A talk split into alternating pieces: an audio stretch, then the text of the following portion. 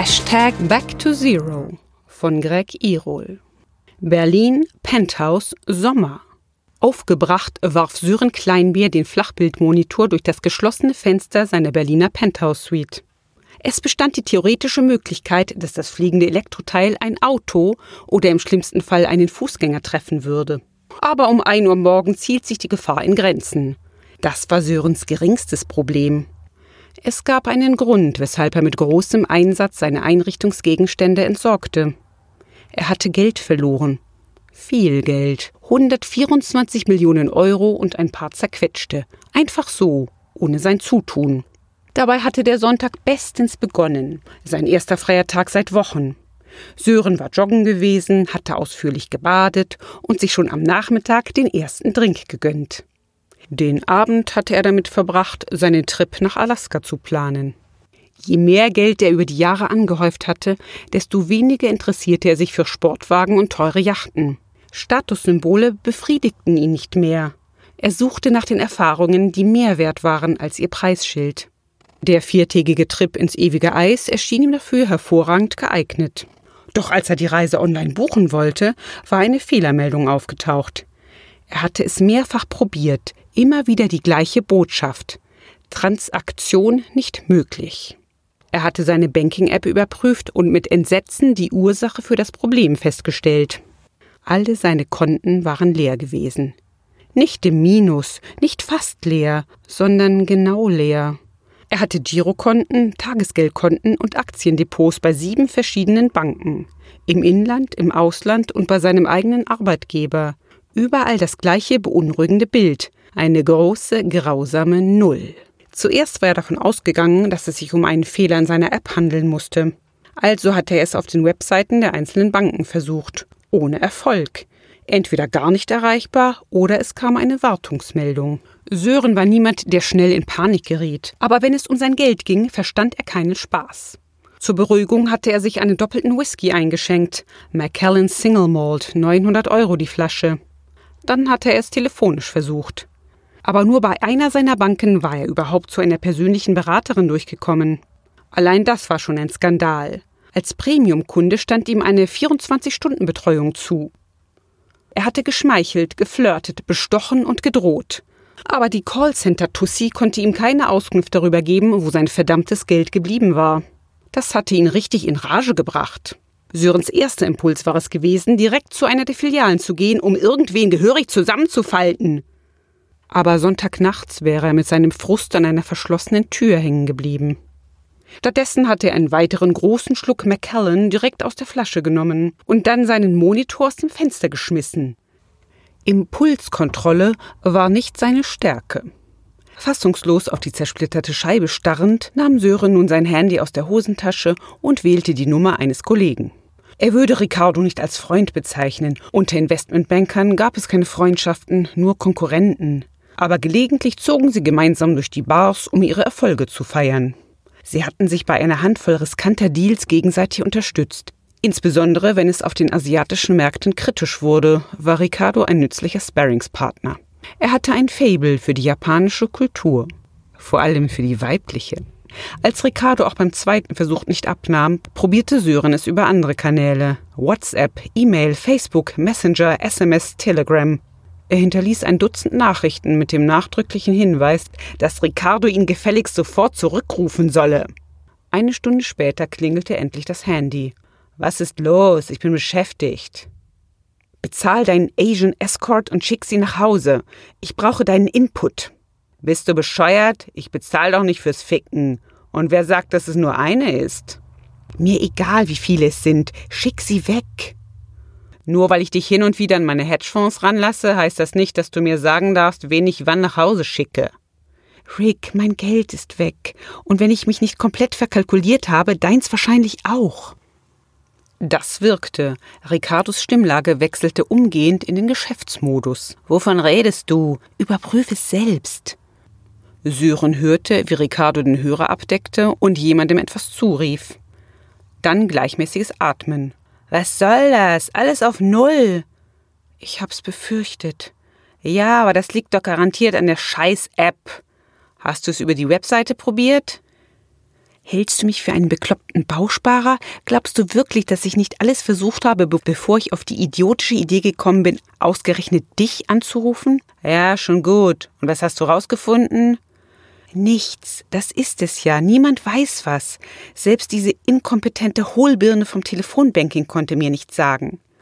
Sind deine Bitcoin noch da? Sören hatte einen Teil seines Vermögens in Gold, Immobilien und diverse Kryptowährungen angelegt. Ja, aber was hat das damit zu tun? Ich will wissen, wo mein verdammtes Geld ist. Was ist mit Twitter? Twitter? Wenn es bei mehreren Banken gleichzeitig das gleiche Problem gibt, dann kannst du dir sicher sein, dass da ein Shitstorm im Anflug ist. Scheiße. Volltrottel. Ich melde mich später. Sören legte auf und loggte sich per Twitter ein. Auf den ersten Blick gab es nichts Auffälliges. Die Bundesfinanzministerin hatte einen haarsträubenden neuen Haushaltsplan vorgestellt. Auf Platz 1 der Twitter-Trends stand die Secret Shopping Challenge, bei der es darum ging, fremden Menschen etwas in ihre Einkaufswagen zu schmuggeln. Sören versuchte es mit der Suche nach passenden Hashtags. Hashtag Banken, Hashtag Konten, Hashtag Geld weg. Es gab einige Leute, die ähnliche Probleme hatten, aber von einem Shitstorm keine Spur. Es war nicht das erste Mal, dass Banken Ärger mit ihren Online-Diensten hatten. Für viele von denen war das Internet Neuland. Und dass sich am Sonntagabend, wenn der Herr Vorstand mit seiner Frau Gemahlin gespannt den Tatort verfolgte, niemand für die Sorgen der Kunden verantwortlich fühlte, war ebenfalls keine Überraschung. Aber sieben Banken gleichzeitig? Sören suchte weiter. Beim Tweet von UnionFan86, der sich über seine Sparkasse beschwerte, wurde er fündig. In den Kommentaren hatte jemand unter dem Hashtag Back to Zero den Link zur Insta-Story einer belanglosen Reisebloggerin gepostet. Kay like a bird. Klassische Möchtegern-Influencerin. Kaum 10.000 Follower, aber ihr aktueller Beitrag hatte schon über 50.000 Aufrufe. Sören startete das Video. Die Püppi saß auf einem Hotelbett und schaute wichtig in die Kamera, als hätte sie den Stein der Weisen entdeckt. In passablem Englisch berichtete sie, was sie aus einer zu 1000 Prozent sicheren Quelle erfahren hatte. Angeblich waren Millionen von Konten weltweit betroffen. Alles Geld weg. Besorgt euch Nudeln und Klopapier, Leute. Was für ein Schwachsinn. Sören griff zum Handy. Er brauchte genaue Informationen. Vorher konnte er sowieso nicht schlafen. Nach dem zweiten Klingeln meldete sich Ricardo. Hey Kleinbier, hast du was gefunden? Keinen Shitstorm, nur ein Verschwörungsvideo von so einer Insta-Tussi. Und was erzählt die? Dass das eine weltweite Nummer ist und dass die Regierung das verheimlichen will. Ich habe ein paar von den anderen Pappnasen angerufen. Die haben alle das gleiche Problem. Meinst du, da ist was dran? Keine Ahnung. Wir treffen uns in 20 Minuten im Büro. Was willst du denn da? Da haben wir Zugriff auf die Analysetools und vielleicht hängt da noch einer von den IT-Nerds rum. Sonntag nachts? Die haben doch sowieso keine Ahnung, welcher Wochentag ist. Wenn jemand was machen kann, dann die. Wie kommst du darauf? Zwei von meinen Depots liegen bei uns. Die haben Backups. Die sollen sie wieder einspielen, und zwar ASAP. Wir sehen uns in 15 Minuten. Er legte auf, nahm einen weiteren Schluck aus der Whiskyflasche und fuhr mit dem Fahrstuhl in die Tiefgarage. Vier Tage später. Was tat er hier eigentlich? Die Welt geriet aus den Fugen und er half tatkräftig mit. Sören stand vor dem zerstörten Panoramafenster und schaute ziellos in die Ferne. Draußen versank die Sonne hinter den Dächern der Großstadt, als wäre nichts gewesen. Hier drinnen stand er nur in Lederjacke und Socken mit dem Handy in der einen Hand, einer Flasche Dom Perignon in der anderen und versuchte, die Kontrolle über sein Leben zurückzugewinnen. Die letzten Tage waren ein einziger Albtraum gewesen. So musste sich ein kalter Entzug anfühlen. Der Körper verlangte nach Dopaminkicks und rebellierte jedes Mal heftiger, wenn diese ausblieben. Sören nahm keine Drogen, zumindest nicht regelmäßig. Seine Dopaminquelle waren Spekulationsgeschäfte. Mit dem Blick auf die Aktienkurse war er morgens aufgestanden und abends wieder ins Bett gegangen. Die Preisträger vibrierten normalerweise im Minutentakt, aber seit vier Tagen nichts. Die Banken waren geschlossen, die Börsen sowieso. Wer sollte noch mit Aktien handeln? Es gab keine offiziellen Informationen darüber, was genau passiert war. Aber das Geld war weg. Innerhalb von wenigen Stunden hatten Unbekannte nach inoffiziellen Schätzungen 98 Prozent der Konten weltweit auf Null gesetzt. Auch die, die Minus waren. Die Vermögen waren weg. Die Schulden waren auch weg. Und es gab keine Anzeichen für eine zügige Rückkehr der Normalität. Sörens Körper war seit vier Tagen in Alarmbereitschaft. Die Mischung aus Schlafentzug und Daueradrenalin vernebelte seine Wahrnehmung. Ricardo und er hatten alles versucht, um ihre Kontostände wiederherzustellen. In ihrer Position kannten sie wichtige Leute, Kollegen, Prominente, Politiker. Niemand konnte helfen. Alle waren mit sich selbst beschäftigt. Sie kämpften um ihre Existenzgrundlage. Aber das war gar nicht Syrens Problem. Er hatte so viel Bargeld und Goldreserven, dass es noch Jahre reichte, wenn er sich ein bisschen einschränkte. Ricardo hatte erzählt, dass Kryptowährungen eine zentrale Rolle spielen würden, wenn die Lage sich weiter verschärfte. Wenn dem so wäre, hätte Sören mit seinen Bitcoin eine zusätzliche finanzielle Sicherheit. Es war nicht der Verlust seines Geldes, der ihn zermürbte. Dieses verdammte Desaster hatte sein Lebenswerk zerstört. Vor 25 Jahren hatte er sich für eine Karriere in der Finanzwirtschaft entschieden. Er hatte gelernt, das Spiel zu spielen und war in die erste Liga aufgestiegen. Er wollte der Beste sein und er hatte es geschafft. Nicht immer, aber fast immer. Sein Spielfeld war von einer Flutwelle weggespült worden. Die Finanzwirtschaft gab es nicht mehr. Sören setzte die Flasche an, um einen Schluck zu nehmen, traf aber nicht und kippte sich den sündhaft teuren Sekt über die halbnackte Brust. Verwirrt wanderte sein Blick vom Champagnerfleck auf dem Boden über die Einrichtung. Jeder Gegenstand in seinem 5 Millionen Euro Appartement war ein Statussymbol. Der Scheck für seine erste Bonuszahlung hing eingerahmt über der Designer-Couch. 55.000 Euro. Damals eine unmögliche Menge Geld für einen durchschnittlichen 21-Jährigen. Er war immer stolz darauf gewesen. Im Angesichts der aktuellen Ereignisse wirkte es lächerlich. Geld macht nicht glücklich, hieß es. Was für ein bedeutungsloser Satz. Natürlich macht Geld nicht glücklich. Brot macht auch nicht glücklich. Und trotzdem geht es einem besser, wenn man satt ist. Auf dem Dach gegenüber tanzte ein verliebtes Paar in der Abenddämmerung. Sören wurde schwindelig. Er blickte auf das Handy in seiner Hand und konnte sich nicht erinnern, was er damit vorgehabt hatte. Er unterdrückte einen Würgereiz. Kurz bevor er zusammenbrach, durchzuckte ein Gedanke seinen Kopf. Er war einem Phantom nachgejagt, einer Illusion, die sein Leben bestimmt hatte. Er musste hier raus. Vier Wochen später. Was hatte ihm die Katze denn da vor die Tür gelegt? Sören stand unter der Janowitzbrücke und beobachtete den nervösen Mann, der sich unbeholfen einen Schlafplatz einrichtete. Es war nicht das erste Mal, dass jemand ihm seine Bleibe streitig machen wollte. Aber diesmal wirkte der Eindringling harmlos. Da hatte Sören in den letzten Wochen schon andere Bekanntschaften gemacht. Das Leben auf der Straße war eine völlig neue Erfahrung für ihn. Und das Leben auf der Straße in einer Welt ohne Geld war eine völlig neue Erfahrung für alle. Die Stimmung war angespannt, die Lage unvorhersehbar. Es herrschten keine bürgerkriegsähnlichen Zustände, so wie die wenigen Nachrichtenportale, die bis jetzt überlebt hatten, es am liebsten herbeigeschrieben hätten. Trotzdem war Vorsicht geboten. Syre näherte sich dem Fremden langsam von hinten und legte ihm seine Hand auf die Schulter. Der Unbekannte fuhr herum. Sein Gesichtsausdruck vermittelte den Eindruck, als wolle er jedem potenziellen Angreifer ohne lange Vorlaufzeit mit voller Kraft ins Gesicht schlagen. Bist du wahnsinnig? herrschte der ungebetene Besucher Sören an. Ruhig, Brauner, erwiderte der. Man wird ja wohl noch erfahren dürfen, wer da ohne anzuklopfen die eigene Immobilien beschlagnimmt. Was? Ich habe einiges investiert, um die Location hier so herzurichten. Wie dir sicher aufgefallen ist, riecht es nicht nach Exkrementen und auch sonst ist der Zustand erstklassig. Vor diesem Hintergrund finde ich es nur angemessen, den eigenen Anspruch zumindest temporär geltend zu machen. Sören nahm die Verwirrung des Fremden zur Kenntnis, der offensichtlich Probleme hatte, die gestillste Ausdrucksweise einzuordnen. Wer sollte es ihm verdenken? Sören trug zerrissene Jeans, Flipflops, zerzauste Haare, die Sonnenbrille auf dem Kopf und eine Lederjacke, die im Neuzustand ein durchschnittliches Monatsgehalt gekostet hatte. Das alles passte nicht zusammen. Der Fremde sah sich hilflos um. Tut mir leid, es gab kein Namensschild. Ich wusste nicht, dass der Platz hier schon vergeben ist. Ich, ähm, suche mir was Neues. Sören hob abwehrend die Hand.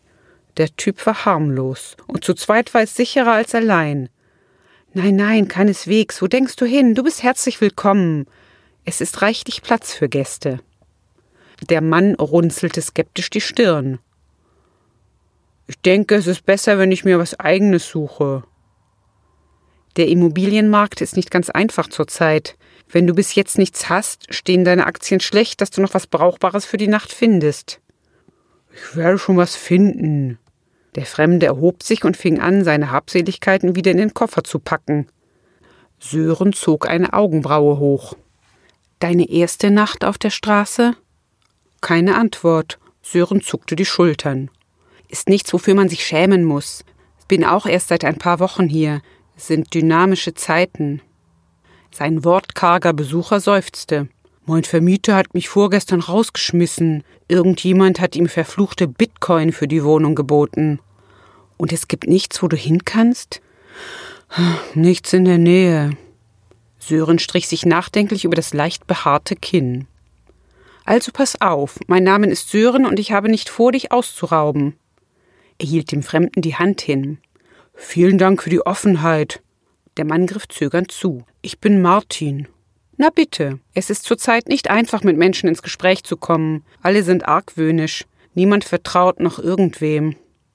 Das könnte damit zusammenhängen, dass die allermeisten Leute fast ihr gesamtes Vermögen verloren haben. Wenn nicht nur die Ersparnisse, sondern auch der Job, die Wohnung und die Existenzgrundlage weg sind, dann ist das sicherlich nicht hilfreich.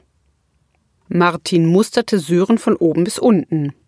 Und dass du jetzt hier in Flipflops und Lederjacke den gütigen Gastgeber gibst, trägt auch nicht gerade zur Vertrauensbildung bei. Sören hob besänftigend die Hände. Er setzte seinen Rucksack ab, nahm einen Kanten Brot, eine Dose Thunfisch, zwei Flaschen Bier und ein Portemonnaie heraus und legte alles fein säuberlich vor sich auf den Boden. Aus der Brieftasche holte er einen Ausweis und eine Chipkarte. Hielt Martin beides auffordernd hin. Der nahm die Dokumente und inspizierte sie ausgiebig. Das Foto auf dem Ausweis zeigte einen Mann mit gut frisierten Haaren in Anzug und Krawatte. Ein Bild aus einer anderen Zeit. Das zweite war ein Firmenausweis, ausgestellt auf Sören Kleinbier, Investmentbanker. Banker? Sören schüttelte den Kopf. Ex-Banker.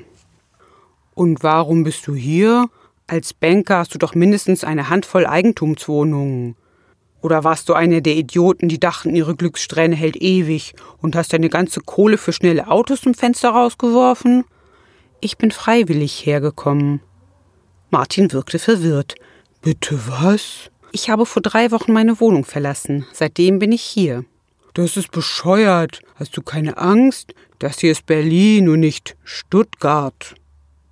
Früher habe ich meine Kunden um sechsstellige Beträge erleichtert und sie haben mir dafür die Hand geküsst. Wenn sie danach am Kudamm shoppen waren, haben sie ihre Brieftasche dreifach gesichert, weil sie Angst davor hatten, dass ihnen jemand 50 Euro klaut. Sören fuhr sich durch die langen verfilzten Haare. Ich habe mich davon verabschiedet. Egal, ob ich vorher 50 Euro oder 50 Millionen auf dem Konto hatte. Das macht keinen Unterschied. Das Geld ist weg. Ein großer Teil zumindest. Und es ist okay. Sören öffnete die Thunfischdose, tunkte einen Kanten Brot hinein und reichte ihn seinem Gegenüber. Weißt du, Martin, früher musste ich ständig aufpassen, durfte mir keinen Fehler erlauben, sonst schnappte mir die Konkurrenz den Deal weg. Oder meine Kollegen niemandem trauen, immer in der Angst, über den Tisch gezogen zu werden. Und das Beste von allem? Ich dachte, genau so müsste es sein. Ellenbogen raus und nicht nach links oder rechts schauen. Höher, schneller, weiter. Ohne Rücksicht auf Verluste. Wahnsinn, wie man sich irren kann. Von wegen Leben auf der Überholspur. Das Problem auf der Überholspur ist, dass du die Ausfahrten verpasst. Ist das Leben hier auf der Straße riskant? Ja, heute wahrscheinlich mehr denn je. Muss ich deswegen in ständiger Angst leben? Nein. Wenn man die Regeln kennt, kann man jedes Spiel spielen. Ich komme gut zurecht. Meistens stimmte das sogar. Du hast eine Million verloren und behauptest, es macht dir nichts aus? Martin verzog ungläubig das Gesicht. Mehrzahl. Was? Millionen. Ich habe mehrere Millionen verloren. Die ersten Tage waren ein einziger Absturz. Ich habe wie ein Wahnsinniger alles an Informationen in mich reingesaugt, was mir unter die Finger kam. Immer dem Geld hinterher. Ich habe kaum geschlafen und alle um mich herum in den Wahnsinn getrieben. Und die waren genauso drauf. Die haben ja auch alle riesige Beträge verloren. Wir haben uns gegenseitig hochgepeitscht. Und dann bin ich umgekippt. Fertig mit der Welt. Mein Körper hat auf Reset gedrückt. Keine Ahnung, wie lange ich da rumgelegen habe. 24 Stunden. Vielleicht länger. Als ich aufgewacht bin, wollte ich einfach nur raus. Martin, der auf dem Thunfischkanten herumkaute, hielt inne. Von heute auf morgen? Es macht doch keinen Sinn. Was weiß ich, ich bin, ich bin kein Psychologe. Ich bin Investmentbanker. Ich war Investmentbanker. Das war mein Leben. Und dann ist alles, woran ich geglaubt habe, zusammengestürzt. Und dann bist du auf die grandiose Idee gekommen, ab jetzt auf der Straße zu wohnen und hast deine Wohnung in den Wind geschossen? Ich habe meine Wohnung nicht mehr ertragen. Ist sie noch frei? Sören schaute nachdenklich in die Ferne. Dann wanderte sein Blick zurück zu Martin. Ich glaube nicht. Ich habe die Tür offen gelassen, als ich abgehauen bin. Kann mir nicht vorstellen, dass die lange leer geblieben ist. Du hast die. Egal. Martin seufzte. Sören nahm das zum Anlass, die beiden Bierflaschen aufzumachen mit einem versilberten Feuerzeug, welches er aus der Innentasche seiner Lederjacke zog. Er reichte seinem Gast eine der Flaschen und prostete ihm zu. Und jetzt? Martin nahm einen großen Schluck und zuckte mit den Schultern. Keine Ahnung. Was hattest du vor, bevor du aus der Wohnung geflogen bist? Ich war Journalist und wollte die Welt verändern. Sören lächelte leicht. Da ist dir jemand zuvorgekommen. Martin sah fragend auf und nickte dann nachdenklich. Aber ich wollte sie nicht nur verändern, ich wollte sie besser machen. Wer sagt dir, dass sie nicht besser ist? Machst du Witze?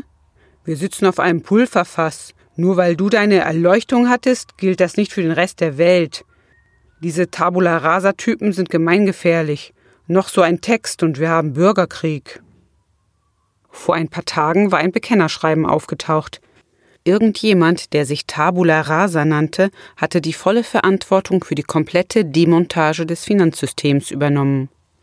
Niemand wusste, wer dahinter steckte, aber wenn es nach Syrien ging, waren das Götter. Du verstehst Tabula Rasa nicht. Sie haben nur ein paar Zahlen geändert, mehr nicht. Lass dir das von jemandem sagen, der jahrelang nur Zahlen von A nach B geschoben hat. Im Endeffekt ist die Zahl auf dem Konto egal. Das kann nur von jemandem kommen, der selber nie Geldprobleme hatte. Es kommt nicht darauf an, was du hast, es kommt darauf an, was du willst und was du tust, um es zu bekommen. Hast du das auf einer Postkarte gelesen? Glaub mir oder nicht, Martin, denken allein macht nicht glücklich, machen macht glücklich. Und was machst du? Brücken putzen, damit du es gemütlich hast? Kein Grund persönlich zu werden, mein Freund. Sorry. Martin nahm den letzten großen Schluck aus seiner Flasche und stellte sie dann zur Seite. Wenn es dir nichts ausmacht, würde ich mich jetzt hinlegen. Klar, mach es dir gemütlich. Ich gehe noch eine Runde um den Block. Sören stand auf und nickte Martin zu. Dann drehte er sich um und wanderte zum Spreeufer hinunter. Er zog sein Feuerzeug hervor und kniete sich hin. Bevor er seinen allabendlichen Kontrollgang startete, musste er noch etwas erledigen. Vier Monate später. Die spätherbstlichen Sonnenstrahlen bahnten sich ihren Weg durch die Blätter der alten Quitte. Sören stand vor dem massiven Holztisch, der seit Jahr und Tag dem Wetter trotzte. Die Lederjacke trug er offen, so dass seine behaarte Brust durchblitzte. Hochkonzentriert platzierte er zwei leere Cola-Dosen, eine schwarze Unterhose, eine zusammengeknüllte Frischhaltefolie und die Reste eines halben Hähnchens auf dem Backblech, das er vor sich abgestellt hatte. Er verrückte eine der Getränkedosen um ein paar Millimeter nach links und sank dann in einen Liegestuhl, der direkt vor dem Tisch stand. Er schloss die Augen, lauschte der Singendrossel, die jeden Tag um diese Zeit zu Besuch kam, und ließ die letzten Monate Revue passieren. Wenn ihm jemand vor einem Jahr erzählt hätte, dass er jetzt im Wohnwagen auf einem Waldgrundstück irgendwo zwischen Berlin und Eberswalde wohnen würde, hätte er das als Beleidigung aufgefasst und demjenigen gehörig die Fresse poliert. Damals, als der Ausdruck Fresse polieren noch zu seinem alltäglichen Vokabular gehört hatte. Die Zeiten hatten sich geändert. Störe ich? Sören öffnete langsam die Augen und blickte in das freundliche Gesicht von Martin, der ihm die Sonne versperrte. Sören verzog den Mund zu einem Lächeln. Martin, ich habe dich frühestens nächsten Monat erwartet. Was verschafft mir die Ehre? Ich musste dringend ein paar Dinge in Berlin besorgen, und da wollte ich die Gelegenheit nutzen und dir mal wieder deinen Schlafplatz streitig machen. Hast du langsam genug von deiner Kommune in Holland? Es ist keine Kommune, und die Antwort ist nein, ganz und gar nicht. Und es geht besser denn je. Die Stromversorgung ist stabil. Wir haben ein funktionierendes Netzwerk von Landwirten, die uns mit Lebensmitteln versorgen. Und unsere ganze Bewegung erhält immer mehr Zuspruch. Resilie, wie ist das noch? Sören zog sein silbernes Feuerzeug aus der Hosentasche und versuchte eine Flamme zu entzünden, was ihm nicht gelang. Resilienett, du hast es dir immer noch nicht angesehen? Wozu? Ich habe ja alles, was ich brauche. Siehst du die Quitten da? Daraus mache ich Chutney und Marmelade und den besten Likör, den du je getrunken hast. Auf dem Markt in Biesenthal kriege ich dafür tausend Satoshis pro Flasche. Sören brauchte das Geld nicht, aber er war beeindruckt, in welcher Geschwindigkeit sich Kryptowährungen als neues Zahlungsmittel etabliert hatten, nachdem das Finanzsystem zusammengebrochen war. Ricardo hatte Recht behalten. Der Mensch ist ein Gewohnheitstier, heißt es immer. Auf der anderen Seite ist der Mensch extrem anpassungsfähig, ein bemerkenswertes Spannungsfeld. Die wenigsten wollen Veränderungen, aber die meisten können sich innerhalb kürzester Zeit umstellen, wenn es darauf ankommt. Hashtag Back to Zero hatte zentrale Eckpfeiler der globalen Gemeinschaft aus der Erde gerissen und ersatzlos entsorgt. Allen voran die Finanzwirtschaft. Aber das hielt die Menschen nicht ab, neue Wege zu finden, um sich zu organisieren. Die Nutzung von dezentralen, nicht manipulierbaren Kryptowährungen war einer davon. Heute bekam man für einen einzigen Bitcoin eine Luxusvilla mit Meerblick und angrenzender Gemüsefarm. Alltägliche Geschäfte wurden deshalb in der nächstkleineren Einheit getätigt. Ein Bitcoin enthielt 100 Millionen Satoshi. Sören hatte immer noch ein paar Millionen davon in seinem digitalen Portemonnaie. Selbst wenn er hier so gut wie autark lebte, gab es regelmäßig Anschaffungen, für die er digitales Gold benötigte. Für Feuerzeugbenzin zum Beispiel. Ich verstehe ja, dass du hier gut zurechtkommst, aber was im Winter? Es gibt immer noch keinen Deal mit Russland wegen der Gasversorgung. Womit willst du heizen? Sören breitete die Arme aus, als wolle er die Bäume umarmen. Ich bin versorgt. Du hast jetzt einen Ofen? Selbstverständlich, Martin. Mach dir keine Sorgen um mich. Ich habe dieses Fleckchen Erde gefunden und ich bin hier zufrieden. Hashtag Back to Zero ist das Beste, was mir hätte passieren können. Er deutete auf den Liegestuhl neben sich. Setz dich. Martin stellte seinen Rucksack ab und nahm Platz. Er holte zwei Bier heraus und reichte Sören eins. Ich bin dir noch was schuldig. Sören begutachtete die Flaschen anerkennend. Sehr gut. Wo hast du die her? Selbst gebraut, nach altem holländischen Rezept. Großartig. Ich bin ja froh, dass in eurem Club da noch Alkohol erlaubt ist. Martin musterte ihn verwundert. Warum sollte es das nicht sein? Hatte ich dir von Ricardo erzählt? Dein Kollege, der beinahe so was wie ein Freund war? Er ist auch so einem Verein beigetreten. In einem Dorf südlich von Berlin. Die haben Regeln für alles. Alkohol dürfen nur bestimmte Leute trinken. Und solche Sachen. Martin schüttelte den Kopf. Du weißt, dass es kein Patentrezept für funktionierende Gemeinschaften gibt. Wir haben keine Blaupause dafür, wie es weitergeht. Überall tun sich gerade Menschen zusammen und definieren ihre Werte neu. Die einen machen es so, die anderen so. Die spannende Frage ist, was sich auf lange Sicht durchsetzen wird. Sören nickte bedächtig den Kopf. Dann stand er auf und holte einen Kanister aus seinem Wohnwagen. Man sollte nicht meinen, wie schwierig es ist, heutzutage an so einfache Dinge wie Feuerzeugbenzin ranzukommen.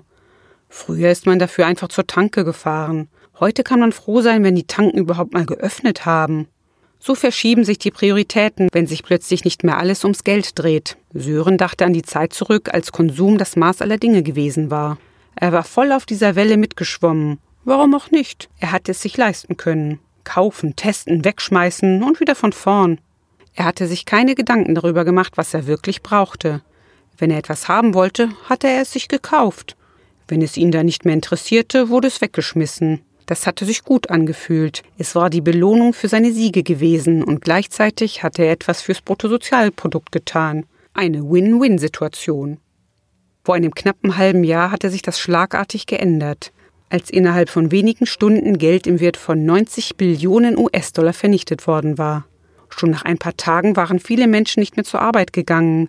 Die meisten Arbeitgeber waren genauso pleite wie alle anderen. Und so suchten die Leute Alternativen, um sich und ihre Familien durchzubringen. Landwirte waren gefragt wie nie zuvor. Investmentbanker brauchte keiner mehr.